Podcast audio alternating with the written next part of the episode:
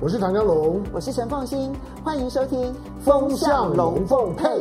大家好，我是陈凤欣，很高兴在周末的时候跟大家聊聊天，谈一谈我在过去的这一段期间发生的一些事情，我的一些想法、看法，来跟大家分享。今天呢，当然要来谈一下现在呢，中东冲突再起，以巴之间呢，那么一些残忍的画面在我们的眼前出现，当然也凸凸显出来这个地方从来没有真正的和平过。那么所有的和平假象，只是因为。很多人没有去关注到巴勒斯坦所承受的苦难，那现在呢，才发现到说，其实这个苦难是一直持续下去的，这七十几年来从来没有改变过。好，不过呢，当然它有一个更实际的大家去关注的一个问题，就是它会不会因为冲突扩大而对于全球原油市场产生剧烈的影响，让油价上升的这件事情会变得更加激烈。我们现在呢还不能够下定论，因为它这里面牵涉到的还不是以色列，还不是巴勒斯坦，而是呢以色列的行动，它会牵动出包括了美国、包括了沙特阿拉伯、伊朗还有俄罗斯，采取什么样子的行动来这个处理相关的一些事件。所以我们要观察的是四个主要的 player 在这件事情上面，他们要做哪些事情。美国、沙特阿拉伯、伊朗以及俄罗斯，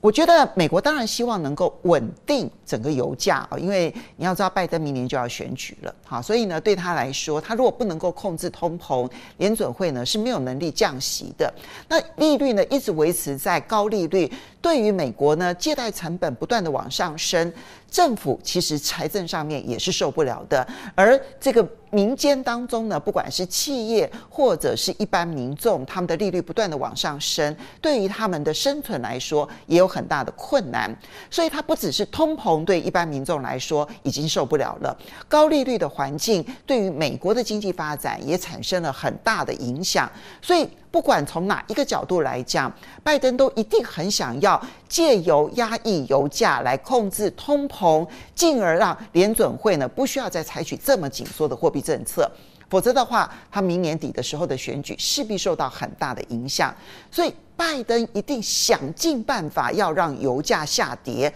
这件事情毫无疑问的。那么，可是呢，美国是不是能够一手的主导所有的油价？上上涨或者下跌，现在从美国的角度来说，它出现了太多变数。巴勒斯坦跟以色列这一次的冲突事件，如果以色列真的采取非常残暴的一些行动，它会逼迫着所有的中东国家立场一致的来对付以色列。而这个时候呢，不管是伊朗也好，沙地也好，乃至于土耳其这些周边国家，如果一旦采取强烈的作为，美国可能会因为他自己内部犹太团体的势力庞大，而必须要采取，不管是对付伊朗也好，对付沙地阿拉伯也好，他必须要采取行动。那这个时候呢，激发的回应。那对全世界的原油市场就势必产生影响，因为它不只是军事上面的回应，其实他们手上终究拥有一个最强大的武器，那就是原油。好，所以我们就要来看的是呢，美国到底要支持以色列到什么样的程度？如果他能够控制以色列的暴行的话呢，那么勉强也许可以让这个区域呢的这个情况呢可以受到控制。如果他没有办法控制以色列的暴行，其结果导致的反弹会使得美国受不了。那这个时候呢，油价是一个很重要的观察点。那第二个部分当然就要来观察的是伊朗哈。伊朗啊，其实呢，最近这一段期间，它已经成为很重要的原油输出国。他说，他不是从特呃川普呢退出了核子协议之后呢，他就已经遭遇到了制裁，那原油供应上面都受到了很大的影响。但是实际上面啊，拜登政府为了压抑油价，他真的是叫睁一只眼闭一只眼哈，因为呢，它的原油生产量在二零一七年、一八年那个时候，美国还没有退出核子协议的时候呢，一天它可以到三百八十多万桶，将近三百九十万桶。但到了 COVID-19 的期间呢，它降到一天只能生产一百九十万桶。当然，这并不是因为 COVID-19 的原因，其实最重要的原因还是美国的制裁，然后不准它运送这些原油。可是。今年最新的报告，它的原油供应每一天其实已经到了两百九十万桶到三百万桶，整整比它最低点一天多了一百一十万桶左右。那这里面你就可以看得出来，美国其实用某种程度的容忍，让伊朗可以增加原油出口。这当然对于伊朗的财政是有帮助的，可最重要的是对于平抑油价也有帮助。那如果说今天为了以色列跟巴勒斯坦的冲突，伊朗采取了强硬的支持的手段或者强硬支持的立场，而美国的犹太团体因此要求美国要制裁伊朗的话，那么伊朗的原油一旦因为制裁而出现了它必须要减少它的产量，这对美国来说，其实以目前供需吃紧的状况，会变成雪上加霜。好，这是第一个观察点。伊朗跟这次事件当中，它的相互影响性，到目前为止，美国也好，法国也好，现在呢都已经强调，他们没有足够的证据证明伊朗在哈马斯攻击以色列的事件当中扮演任何的角色。其实就是希望能够先稳定国际上面要求美国要进一步制裁伊朗，或者不是国际，而是美国自己内部的这个压力团体要求美国去制裁伊朗的这样子的一个声音。所以我觉得到目前为止，美国想要压抑油价而不愿意对伊朗采取行动，这个态度是明确的。可是另外一边呢，是沙特阿拉伯跟俄罗斯。我这边就先来提一下，就在我录影的时候。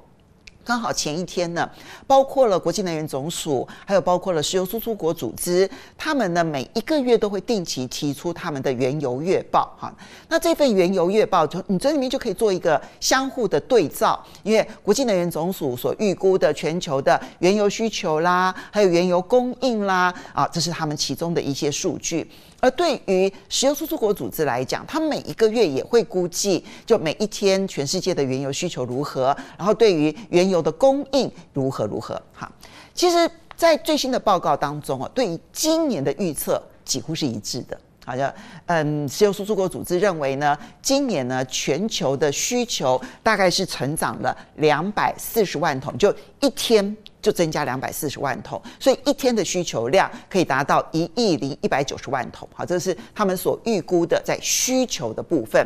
那么在供给的部分呢，每一天增加的供给量只有一百五十万桶。啊，所以供需之间增加的需求比增加的供给要来得多。而事实上呢，原本在去年底的时候就有一点点供不应求，靠的是拜登不断的释出战略储备原油，才能够维持供需平衡，甚至于有一些供过于求，让油价可以下跌。可是今年现在美国没有办法再快速的提供战备原油到市场上，因为它其实战备原油的库存已经降到了它二三十年来的最低了。好，所以呢这一部分，那么按照石油输出国的预测，今年的第四季。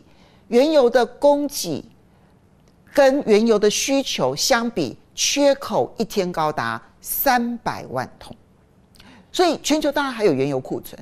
所以全球每一天将会以三百万桶减少的方式来减少库存。好，这个是石油输出国的月报里头所显现的现象。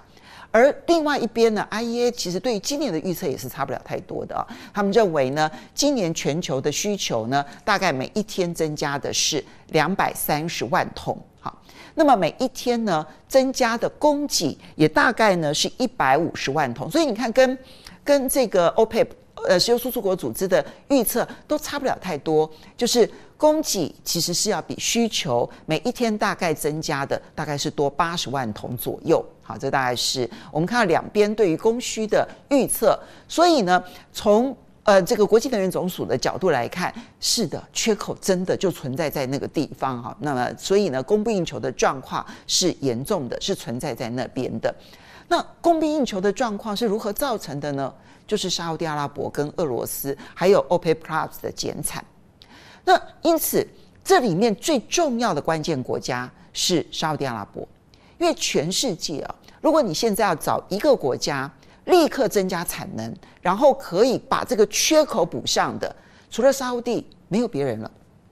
比如说委内瑞拉，如果解除对它的制裁，它就能够增加这么多的产量吗？答案是不。没办法，因为它的整个的这个原油生产的所有的设备都已经非常老旧了，而且因为它的政策的关系，使得它呢没有新的投资进来。那这一些要立刻会让它的产能能够全力开出，做不到。事实上，美国也有对委内瑞拉睁一只眼闭一只眼，但它产能就是没办法增加。伊朗已经尽可能的把它产能增加了，可是也大概就到了快要到它的极限了。那么真正有闲置产能可以立刻开出来的，其实是沙特阿拉伯。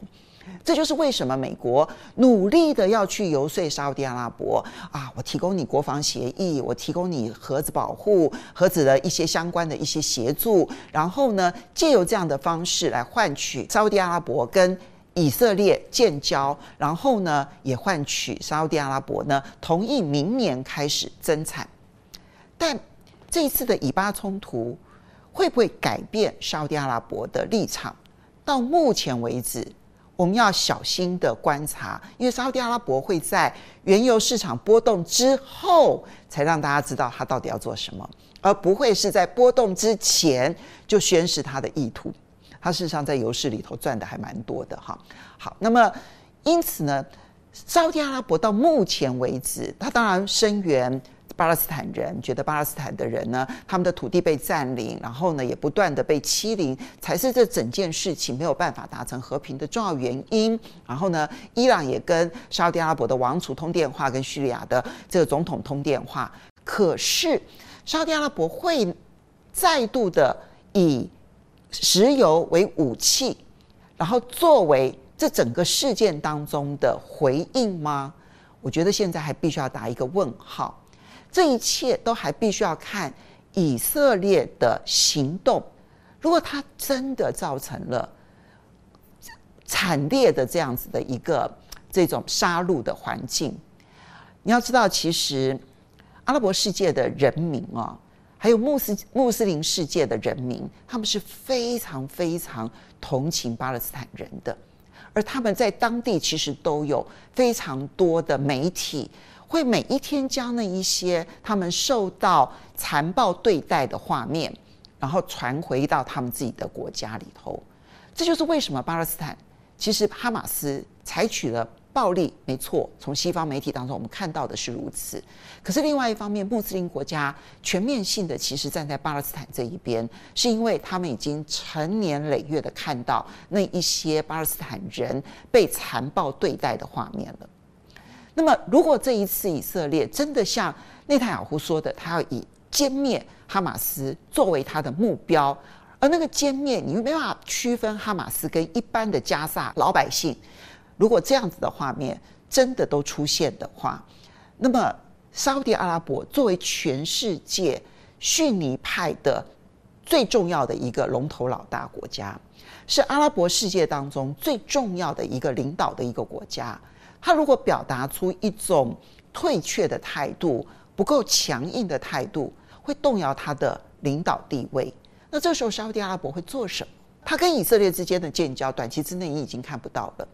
他跟美国之间的协商能够持续吗？现在要打一个很大的问号，因为美国到底要用什么条件来换沙乌地阿拉伯在这个时候跟美国的合作呢？那么。如果说以色列真的采取了激烈行动，美国如果还是选择站在以色列这一边，沙乌地阿拉伯恐怕任何的条件他都没有办法答应。所以以色列的行动会影响沙乌地阿拉伯的行动，会影响伊朗的行动，而进而对油价产生影响。那为什么要提普京呢？普京呢，其实这个时候啊，他显然看到了他的机遇哈，所以呢，他在。过去这一周的时候呢，有一个俄罗斯能源周，好，那他在这个会议当中呢，他特别的强调，他说呢，跟石油输出国组织呢合作的非常好啊，他们跟这个其他的一些非石油输出国的一些石油生产大国呢，共同组成了 OPEC Plus，而不只是 OPEC Plus 减产，其实俄罗斯在沙乌地的领头之下自愿减产。一开始其实就是沙乌地阿拉伯提出来的，四月提出来。其实俄罗斯那时候并没有参加。那俄罗斯那时候呢，急着要用石油出口的方式，然后来让他的财政状况可以得到更大幅度的改善。可到了六月的时候，两边就同步了。到了九月的时候呢，双方联手说要让减产一直维系到年底。他们明明知道全球的供应跟需求之间的缺口高达一天三百万桶。可是他们要联手减产一百三十万桶，让这个缺口从一百七十万桶扩大到三百万桶。那明年还会不会持续呢？普京这个时候呢，强烈的暗示要一直维持到明年底，整个 OPEC Plus 的这个减产协议要一直维持到明年底。那这时候变成了普京要把石油拿来当武器，然后来处理他跟拜登之间的关系，处理他跟美国之间的关系。沙乌地到底要跟不跟呢？这是一个大问号。那普京一定会用很大的力气来游说沙乌地阿拉伯，但是实际上面他们会有什么样子的条件交换？所以我才说，他对于油价的影响哦，现在有很多的变数。美国正在游说沙乌地阿拉伯增产，用沙乌地阿拉伯的增产来平抑油价。但是现在呢，看到的是以色列的作为可能会影响沙乌地阿拉伯跟美国合作的态度，而普京会在另外一边拉拢沙乌地阿拉伯，而伊朗会不会在整个事件当中呢，被犹太团体点名，然后甚至于因为以色列的行动扩大了之后，而波及到伊朗，使得伊朗采取反击，逼着美国要再进一步的去制裁伊朗，这些都是油市当中最大的变数。四个国家，美国、伊朗，